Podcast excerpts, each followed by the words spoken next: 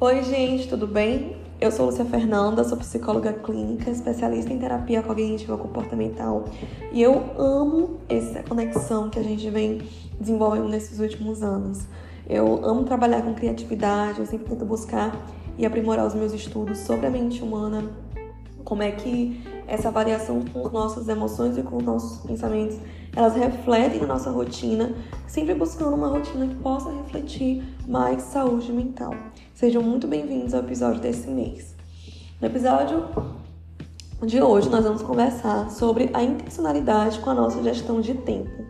Eu tenho observado que muita coisa tem mudado nesses últimos três meses e eu acredito que não é só na minha vida, na vida de muita gente que tem acontecido.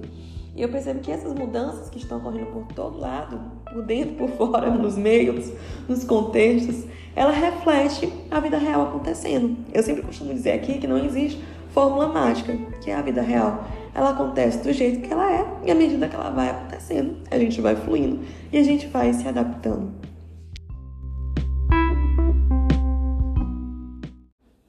a gente vive em um mundo totalmente conectado, né? A globalização ela trouxe esse avanço da tecnologia e acompanhando os noticiários eu percebo que ao mesmo tempo que a tecnologia ela nos proporciona esse maior grau de conexão, de escalabilidade de serviços, eu percebo que por um outro lado nesse momento pós-pandemia, apesar da gente não estar tá mais isolado socialmente, ainda existe muita gente sobrecarregada, agitada, exausta com uma rotina desenfreada frente às responsabilidades. E eu sou bem a favor da tecnologia, eu gosto muito dos avanços dela, mas também posso é, falar o efeito rebote que ela vem causado também, né? Talvez não ela necessariamente, mas a forma como a gente vem se relacionando com ela.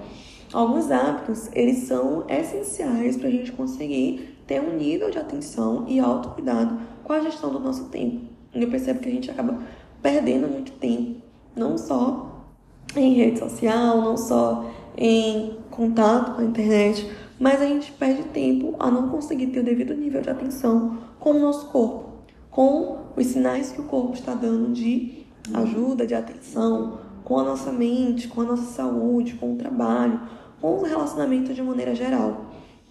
Eu costumo ouvir muito queixas relacionadas com frases do tipo: eu não tenho tempo, eu estou exausto, eu estou cansado, eu estou lutando aqui com as forças que eu tenho para continuar. E eu realmente compreendo que a gente não está passando por uma temporada fácil na vida, na sociedade, todos os dias a gente é bombardeado por notícias absurdas que acontecem, mas a responsabilidade com aquilo que entra dentro dos nossos olhos, com aquilo que entra na nossa mente, é uma responsabilidade pessoal, é que entra é responsabilidade com o uso do nosso tempo. Vou dar um exemplo, tá bom? Eu decidi trabalhar com o digital desde o começo da minha graduação. Então, nos últimos três anos, eu tenho percebido que essa dinâmica de produção de conteúdo, de atendimento clínico, de avaliação, análise, relatório, documentação, é uma dinâmica que me exige muito esforço mental. Então, essa uma hora que a gente fica aqui de sessão, com os pacientes que estão aqui me ouvindo, é uma hora que requer muita atenção do meu cérebro para analisar, para conectar, para saber quando intervir, como processar a melhor conduta diante daquela história. É uma, uma, uma hora ali de acompanhamento clínico de atenção completa. Imagina essa dinâmica por seis horas seguidas, por oito horas seguidas, mesmo com poucos intervalos, né, o atendimento clínico ele tem essa especificidade de trabalho, onde exige muito da nossa mente, é no final do dia ela tá exausta, tá cansada de tanto esforço. E esse esforço, ele precisa ser remanejado de tempos em tempos. Eu tenho buscado fazer isso nos últimos 15 dias, reavaliar minha rotina para avaliar de fato como é que eu posso gerenciar o meu tempo da melhor forma, de forma que eu consiga manter né, a constância naquilo que precisa ser feito, mas com mais qualidade e com bom rendimento, e não de qualquer jeito. Então, o gerenciamento do tempo, ele é necessário para que a gente consiga ter uma vida sustentável a longo prazo. Se a gente não consegue gerenciar o nosso tempo de maneira saudável ou minimamente intencional, dificilmente a gente consegue continuar a fazer aquilo que precisa ser feito em diferentes áreas da nossa vida com a mesma qualidade ou com o mesmo rendimento. Entende? Eu decidi compartilhar essa experiência aqui com vocês. Primeiro, porque eu gosto de compartilhar experiências reais. E segundo, porque esses desafios eu acredito que todo mundo encontra diante das suas rotinas. Para conseguir ter uma rotina sustentável, a gente precisa aprender a gerenciar as responsabilidades, fazer escolhas, tomar decisões baseadas naquilo que faz parte, que é daquilo que é minha responsabilidade e daquilo que não faz parte da minha responsabilidade.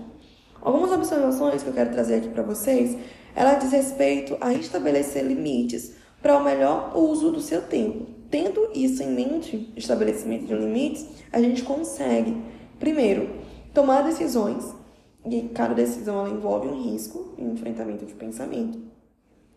É, um dos pensamentos que eu enfrento muito é que, lá no começo, né, e até hoje, é que eu posso me comprometer a fazer o melhor que eu posso fazer com os recursos que eu tenho, com o tempo que eu tenho, ainda que esse tempo seja pouco. Aqui envolve um nível de disciplina muito grande. E para eu conseguir ter esse nível de disciplina para continuar a fazer o que precisa ser feito, eu preciso tomar decisões, realizar escolhas. E toda vez que eu vou realizar escolhas e tomar decisões, eu enfrento uma onda de pensamentos de como é que eles podem, cada uma dessas decisões, elas podem ser saudáveis ou não, catastróficas ou não, para minha rotina. Mas o que eu quero trazer aqui para vocês é que a gente precisa aprender a estabelecer limites, gerenciar as responsabilidades e enfrentar esses pensamentos que precisam ser enfrentados para ter qualidade de vida. Aqui eu quero te incentivar na tua capacidade de questionar os teus pensamentos, de questionar as situações que você tem passado, de buscar entender qual é a prioridade nessa fase da sua vida. Não dá para a gente dar conta de tudo. Isso é humanamente impossível. Às vezes você vai focar em alguma área da sua vida e ter que baixar expectativas em relação a outra área. E outras vezes você vai focar nessa outra área e baixar expectativas naquela prioridade inicial. Afinal, aqui ninguém é uma máquina, todo mundo é ser humano e precisa aprender a gerenciar quais são as suas responsabilidades nessa fase da sua vida. Tá claro? A segunda reflexão que eu tenho feito em relação ao gerenciamento do tempo é conseguir avaliar as vantagens e desvantagens. Ou seja, conseguir elencar e escolher qual é a maior probabilidade e não necessariamente uma garantia que a decisão que eu tenho feito ela vai me trazer um nível de vantagem em uma área e desvantagem em outra área. A gente não tem controle sobre o futuro. E isso aqui é o que causa muita angústia em muita gente, né? Não tem um controle sobre o seu futuro, sobre o seu amanhã. Você conseguir hoje parar para avaliar é, quais são as decisões que você precisa tomar, quais são as responsabilidades que você precisa assumir. E no meu estudo de, de tudo isso, avaliar quais são as vantagens e as desvantagens, aqui a gente está trabalhando com a ideia de probabilidades. Qual é a probabilidade de das desvantagens que vou ter ao tomar essa decisão?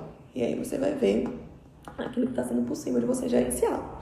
Quais são as vantagens de eu tomar essa escolha e ter a probabilidade de ter esse nível de alcance? Aí você vai parar para avaliar quais são as suas probabilidades dentro das suas vantagens.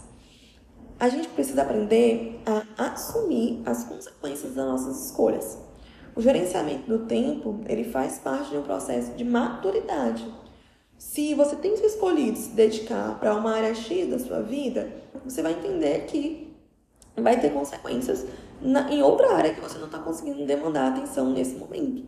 Entende? Assim como vai ter responsabilidades que você vai precisar assumir dentro da sua gestão de tempo com essas novas responsabilidades. Eu gostaria que você se observasse nesse próximo passo.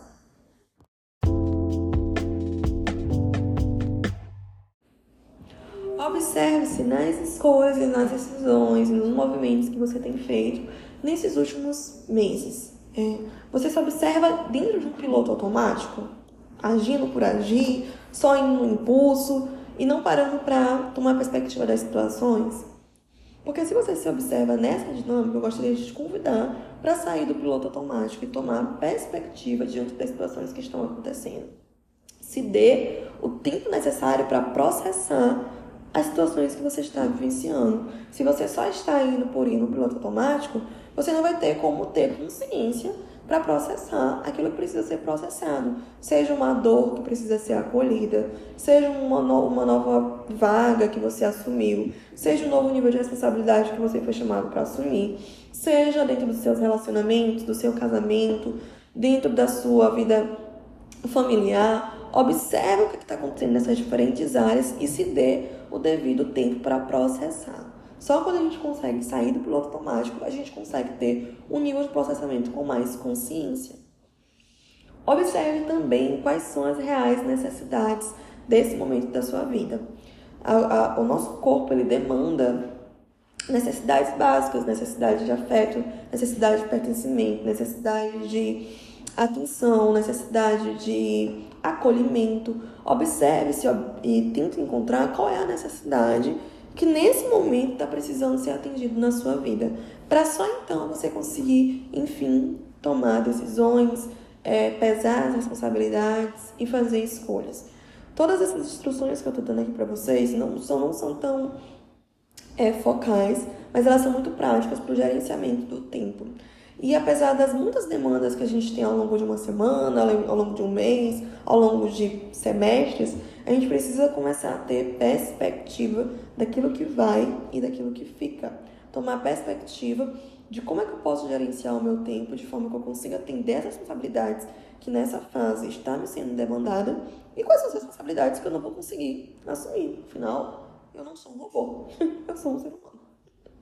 Vocês estão entendendo? Eu acredito que até aqui já tem muito material aí para você anotar, para você refletir, para você buscar é, a colocar em prática nesse mês de abril. E eu quero te convidar que no final desse mês de abril eu vou estar realizando a primeira jornada do autocuidado desse ano. Se você for lá no meu Instagram, arroba Castro, tem um destaque especial separado só para as dinâmicas das jornadas do autocuidado. É uma jornada que eu realizo sempre na última semana de cada mês onde a gente volta nossa atenção para o gerenciamento da nossa intencionalidade, para o gerenciamento das nossas emoções e como desenvolver uma prática de autocuidado que não tem a ver apenas com skincare, tem a ver com autocuidado em diferentes áreas da nossa vida de maneira mais saudável.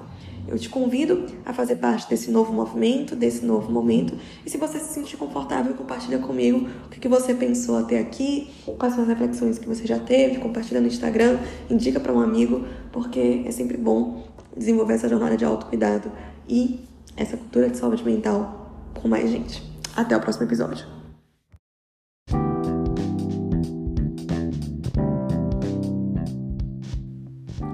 Se você curtiu esse podcast, se inscreve, compartilha com seus amigos, indica para mais um, porque mensalmente nós temos temáticas para conversar aqui juntos no Psicóloga Online.